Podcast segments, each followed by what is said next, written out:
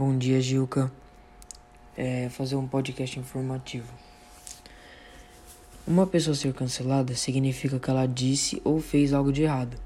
Hoje em dia, temos muitas pessoas que já passaram por esse problema.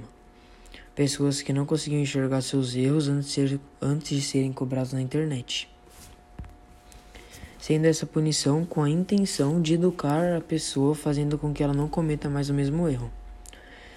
Mas esse ato às vezes pode acontecer com coisas que não tem muito sentido.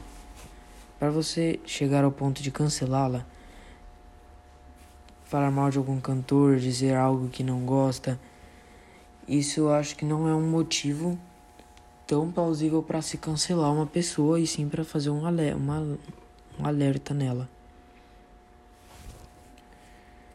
É, às vezes eles cancelam, pois os que gostam do cantor ou de algo assim irão ficar revoltados e usar isso como forma de protesto, que seria o cancelamento.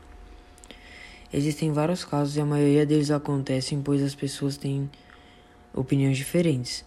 Pode ter um certo ou um errado, ou não.